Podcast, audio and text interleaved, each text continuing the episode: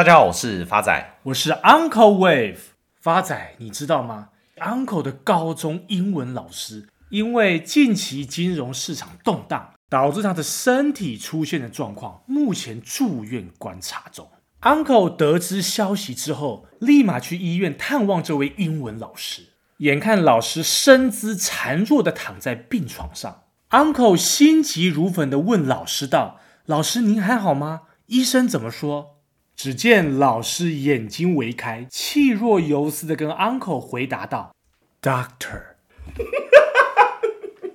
不是 uncle，这个老师是不是因为职业病住院呐、啊？你只想知道医生怎么讲，不是医生这个单字怎么讲。但话说回来，近期金融市场动荡，不只影响这位老师的身体状况，也影响许多市场投资人的心理状况。”一个短短的三月份，就可以接连爆出震惊全球金融圈的大事。除了主要对科技圈造成影响的矽谷银行破产事件外，现在又多了有可能引发经济衰退的瑞士信贷银行危机。在这个月初，矽谷银行破产倒闭被接管后，金融市场的目光就转移到瑞士信贷身上，而且担心与恐怖的程度比矽谷银行有过之而无不及。原因是因为瑞士信贷可以说是大到不能倒的金融机构之一。像细谷银行的总资产大概是两千亿美元，而瑞士信贷管理的资产则超过一兆美元以上，两者完全不在同一个级别。以业务范围为例，细谷银行相对单纯，主要以当地的新创业者为主；瑞士信贷的客户则是遍布全球，影响同样非细谷银行能比。这边很简单的跟听众朋友科普一下瑞士信贷银行，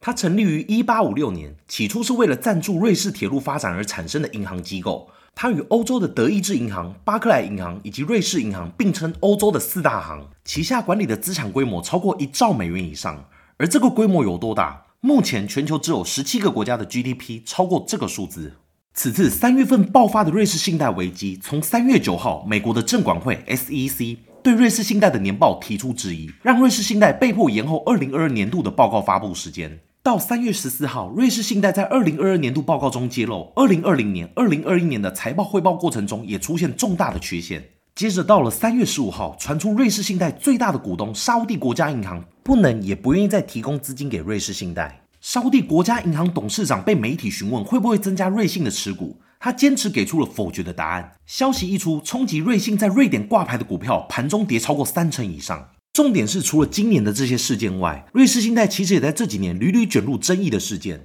比如，二零一四年，美国司法部就指控瑞士信贷涉嫌帮助美国客户逃漏税，将其资产隐藏在未经申报的非法账户中。瑞士信贷因此被罚款二十八亿美元。到了二零二一年，瑞士信贷的两大客户先后倒闭，这成了重伤瑞士信贷财务的导火线。从韩裔美国人比尔黄操盘的基金 Archegos 以五倍到六倍的杠杆压住腾讯、百度、爱奇艺等中资股，但当年度因为中国政策的冲击下，这些中概股跌幅平均都是在六成以上。Archegos 被迫大举平仓，宣告破产，其中造成瑞士信贷的损失最为严重，损失达到五十五亿美金以上。另外，在大西洋的另一边，供应链金融业者格林希尔 （Greensill Capital） 因客户倒账引起倒闭，留下包括像软银、东京海上和瑞士信贷等苦主。瑞信又为此承担数十亿美金以上的损失。加上去年年中，瑞士法院宣判瑞士信贷与前员工涉嫌为保加利亚毒贩洗钱的罪名成立。虽然罚金十分轻微，只有两百万美金左右，但是这是该国史上第一次有银行在刑事案件被判有罪。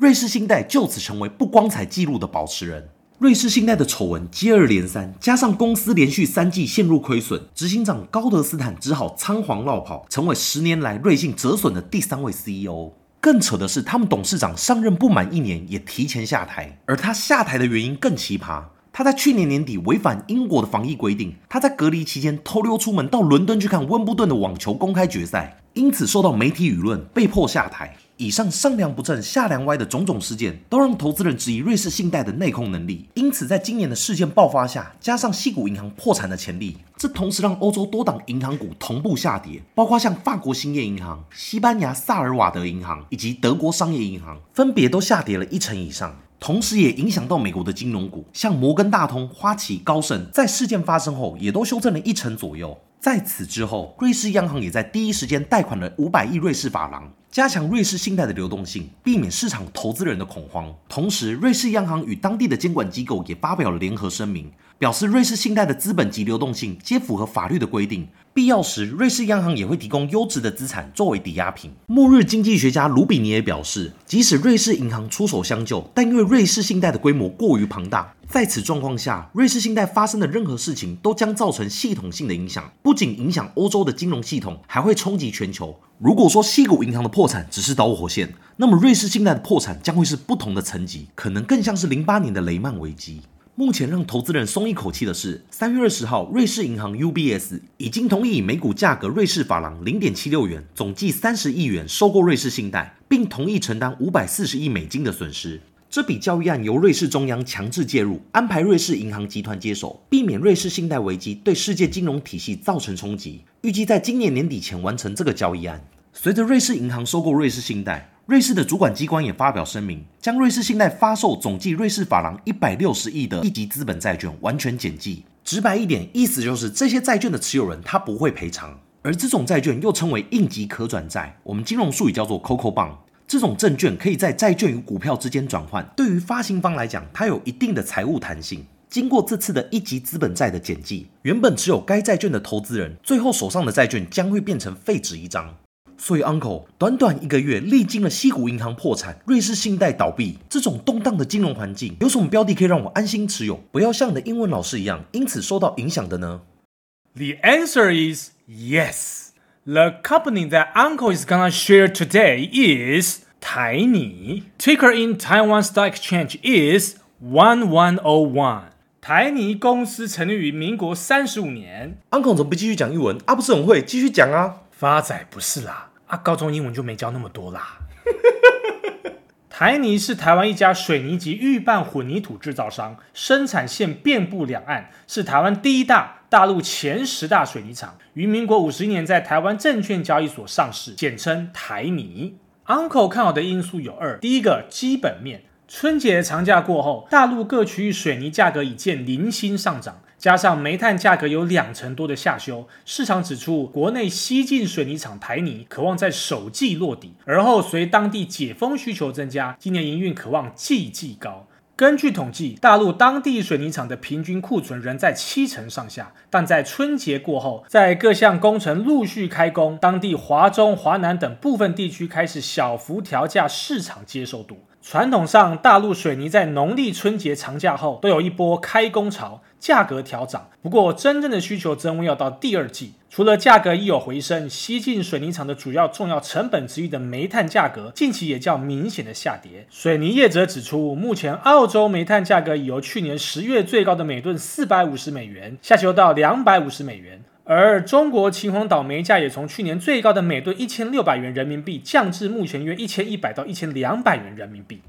大陆解封后，市场认为当地政府加大基建预算、强化错峰生产力度等政策，可望激励市场对水泥的需求。市场预期，在大陆水泥厂库存去化、水泥价格回升、主要生产原料煤炭价格下跌下，今年西进水泥厂大陆市场可望在价涨量增的格局下，营运可较去年有明显的回温。值得一提的是，台泥积极朝电池能源领域多角化发展。董事长张安平表示，台泥已经看到更多趋势，未来三元锂电池还有更多可优化的空间。台泥企业集团是国内唯一同时投入再生能源、锂电池及储能的新能源集团，主力市场聚焦全球新能源发展最快速的欧洲。张安平指出，台泥进军能源产业从欧洲跨入，是因为在新能源方面，欧洲的法令规范最先进，市场最大，可从中得到最新的资源。此外，能源科技高雄超级电池厂预计今年六月试量产，正式投产后，一年可生产约二点四万辆电动汽车所需长程电池量，加上原本能源科技部分，至二零二四年年产电池总产能将达二点一六亿颗。台泥子公司 Nova 旗下专责发展电动车快充基础设施的 L&T 将在欧洲重要交通枢纽建置两百一十五座百分之百绿电结合储能充电站，总计今年将新增两千五百座电动车快充站，迈向南欧最大的充电网络。根据外资最新报告指出，一月下旬国际煤价重挫，采燃煤发电的和平电厂获利有望随之反向变动。加上台泥旗下三元能源生产的高阶镍三元电池将在二零二三年上半年试车投产，预计二零二四年全产能生产，有利于推升长期获利。中国烂尾楼的风暴也不再扩大，水泥产业打底将成为获利的转机，因此重申买进平等，目标价喊出四十四点八元。Uncle 看好的第二个因素是技术面，未来台泥的股价假如有修正到三十三点七五元以下，反弹目标价有机会到三十九点六元，那么预期报酬率还有十七个 percent。Uncle 在此做一个总结。目前很多人认为这次的事件是不是大规模金融海啸的序曲？Uncle 可以很肯定的跟大家讲，我不知道，不知道就不要讲啊。但是大家要记得。当年在出现海啸的前半年甚至一年，其实就已经有金融机构开始陷入流动性风险、破产等等的事件中。当时官方都算是有控制处理住风险，但大规模的海啸仍旧在之后发生了。所以，Uncle 还是要在此耳提面命：投资部位切勿过度集中，一定要保留适当的现金，以维持流动性。不管未来是否有发生金融海啸，我们势必能够从容应对。谢谢大家，我是 Uncle Wave，我是发仔，我们下次见。